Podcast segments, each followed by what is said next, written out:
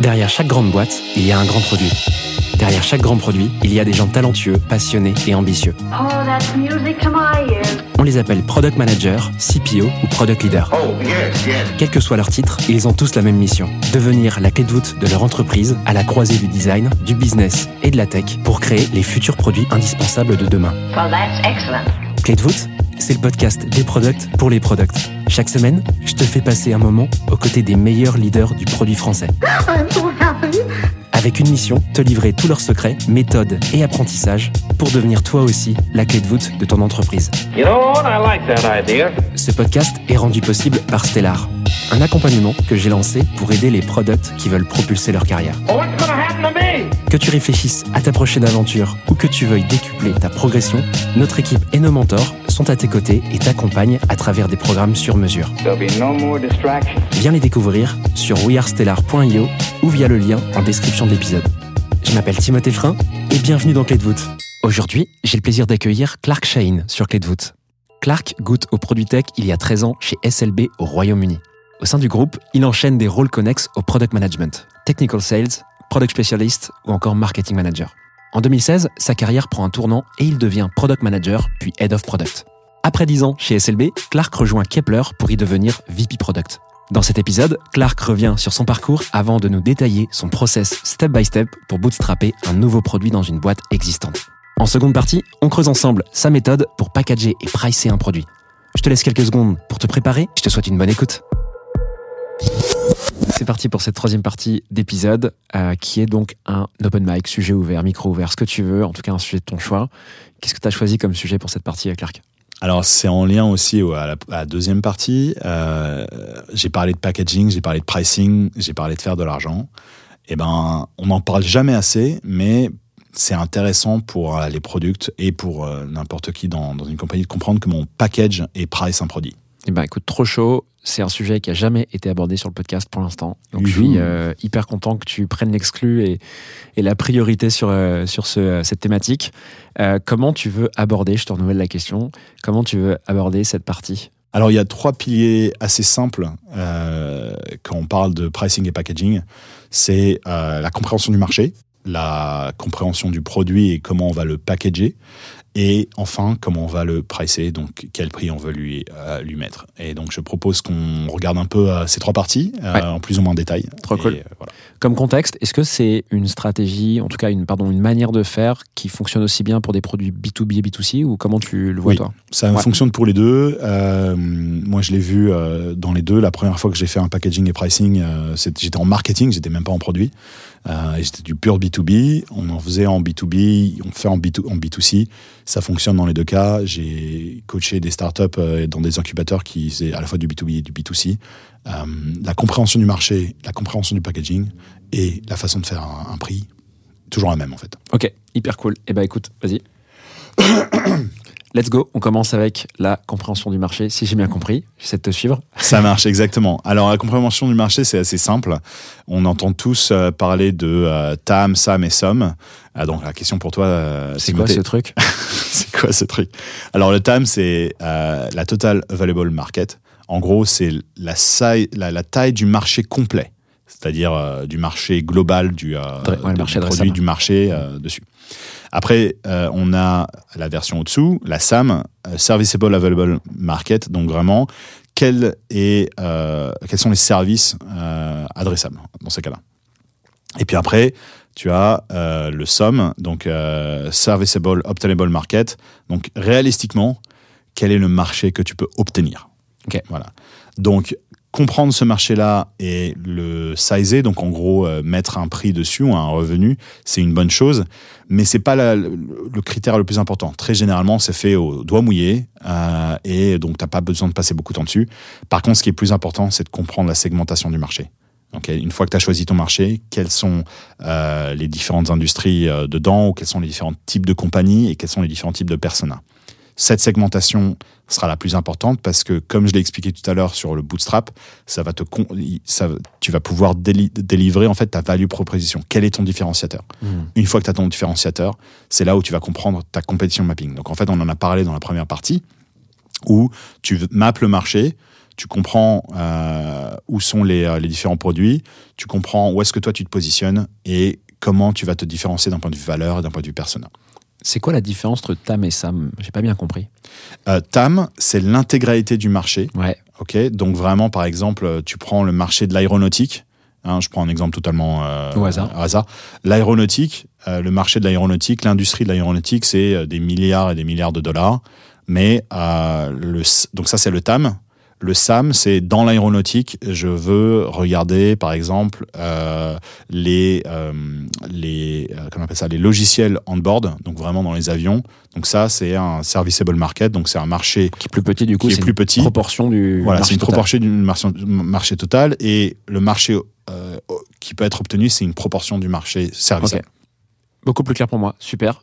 Donc ça, ça te sert, si tu veux, enfin si je comprends bien, à définir euh, d'abord le packaging avant le prix, c'est ça? Voilà, alors euh, tu, tu travailles un peu en parallèle, mais ça te permet de définir un contexte.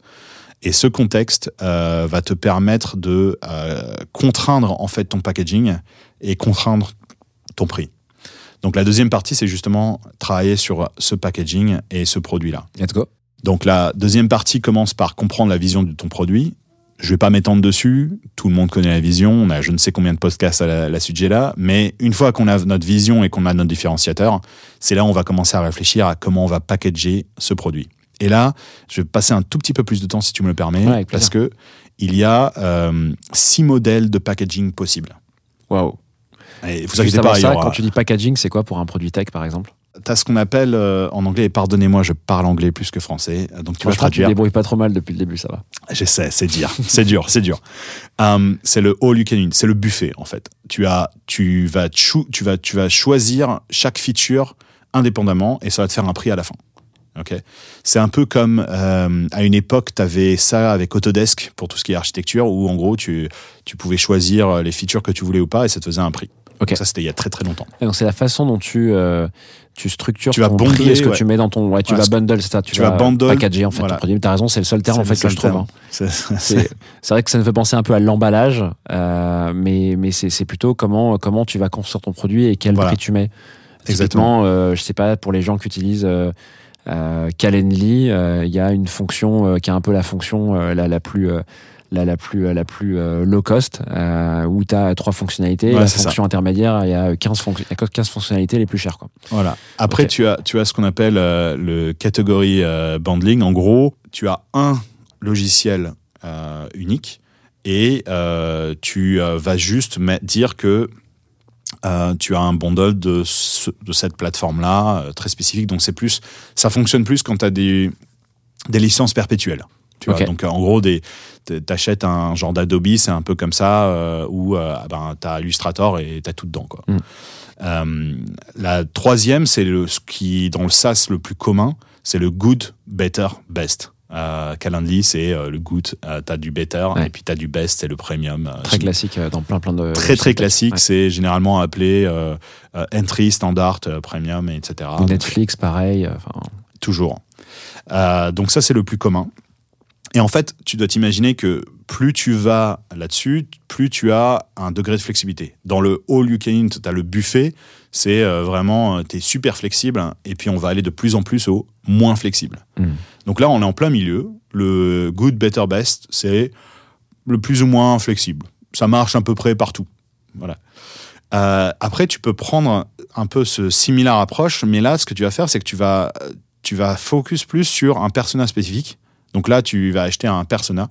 Euh, Adobe le fait très bien. Tu as un, persona photographe. Euh, donc tu peux acheter euh, ta suite de créative ou tu peux juste acheter le persona photographe editor et là tu as les logiciels qui vont avec. Donc c'est un use case, un rôle ou un persona.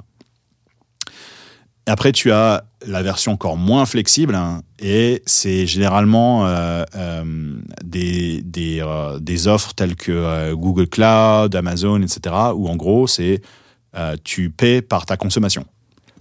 ce qu'on voyait à l'époque avec euh, le, le téléphone fixe par exemple Exactement. Donc, Ou tu- même tu mobile, les hein, factures de l'espace euh, tu faisais attention à ce que tu appelais parce que sinon ça coûtait une, ça coûtait une blinde quoi Exactement. Quand tu, tu changes de pays et que Free sur ton mobile t'en- t'envoie, bah en fait, ça va vous coûter le no- 10 euros par MO. C'est à peu près ça. Donc ça, c'est consommation selon l'utilisation. Ok. Et la dernière, c'est tu vas construire, tu as toutes tes features et c'est à la carte. Euh, et là, tu vas construire un bundle par compagnie, etc., dépendant de, de leur persona. Euh, généralement, c'est fait pour des enterprise euh, sales, pour des contrats très gros. Euh, c'est pas très flexible d'un point de vue utilisateur parce que c'est pas l'utilisateur qui décide en fait. Mm. C'est vraiment le buyer et généralement c'est pas la même la même entité. Donc après que tu as fait tout ça, c'est là où tu vas commencer à regarder ta monétisation. Donc euh, j'ai déjà j'en ai déjà parlé sur euh, la façon dont tu vas positionner ton prix. Euh, tu vas regarder ton break-even stratégie, tu vas regarder euh, tes cross-sell, upsell possibilités.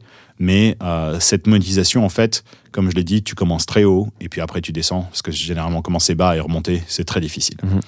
Et pour finir, c'est là où tu vas comprendre bah, justement ton prix. Je vais finir là- un peu plus là-dessus. Une fois que tu as compris tes métriques de prix, comme je l'ai dit, euh, et que tu as un target price, euh, généralement, c'est facile quand tu es first to market parce que tu peux définir le prix, mais tu généralement pas first to market. Et c'est là où tu vas comprendre, tu vas devoir te renseigner sur le prix de la compétition Mm. et tu vas faire une analyse très simple de euh, voilà, la compétition, elle est à temps au-dessus de moi, elle est à temps au-dessous de moi, etc. Et l'idée, c'est que tu, tu trouves un sweet spot euh, entre, entre, de- entre tous. Et après, tu peux considérer, une fois que tu as testé et que tu as commencé à vendre tes produits, tu commences à complexifier le truc si nécessaire.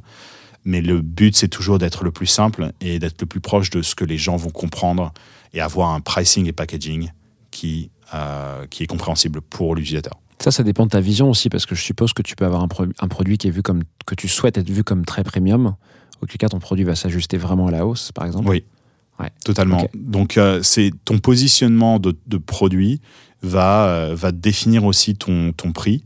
Pas forcément ton packaging, mais définitivement ton prix. Euh, puis à un moment donné, en fait, où quand, t'es une, quand, quand tu deviens un, un monopole, euh, bah, en fait, tu choisis le prix que tu veux et les Mm. gens, ils n'ont pas le choix, en fait. Pour les gens qui ont écouté la, la partie 2, c'est-à-dire euh, comment tu bootstrap un produit, euh, si on fait le lien entre ces deux parties, à quel moment tu choisis de définir le packaging et le pricing dans ce- cette chronologie-là de, de développement de produit? Elle se fait au niveau de quand tu testes ton marché. Ouais. euh, vraiment entre euh, l'étape 3 et 4 euh, et surtout l'étape 4 quand tu regardes la volonté de payer Mm. parce que à ce moment-là tu vas aussi leur poser de questions mais qu'est-ce que vous voulez dans le produit? Comment est-ce que si par exemple vous avez que ces features là ça vous va pour travailler? Et puis d'autres vont dire oui d'autres vont dire non etc et en fait tu vas commencer à, à créer tes, tes packages euh, comme ça et après tu sauras exactement euh, ou du, du moins tu auras une idée de comment l'acheter Et est-ce que ça se revoit fréquemment, euh, le packaging et le pricing pour toi Ou est-ce que ça doit ne pas. Ouais, ça se voit régulièrement, ouais. pas trop fréquemment parce que tu veux quand même une stabilité, Ouais. Mais il est important surtout quand ton produit grossit de remettre en question euh, ton packaging. Euh, par exemple, nous on l'a fait euh, récemment à Kepler. Quand j'étais à Schlumberger, on faisait à peu près tous les 2-3 ans, plutôt tous les 3 ans. On avait une base et puis après on l'a modifié. On l'a simplifié généralement parce euh, il y avait une liste price qui était énorme. Et, et puis à Kepler, c'est plus pour s'assurer qu'on ne laisse pas de l'argent sur la table, comme on dit en anglais, et qu'on qu'on délivre les, les bonnes features. En fait, que les choses qu'on a vendues dans le passé ben, restent val- valides pour les utilisateurs. Donc parfois, c'est juste du rebonding.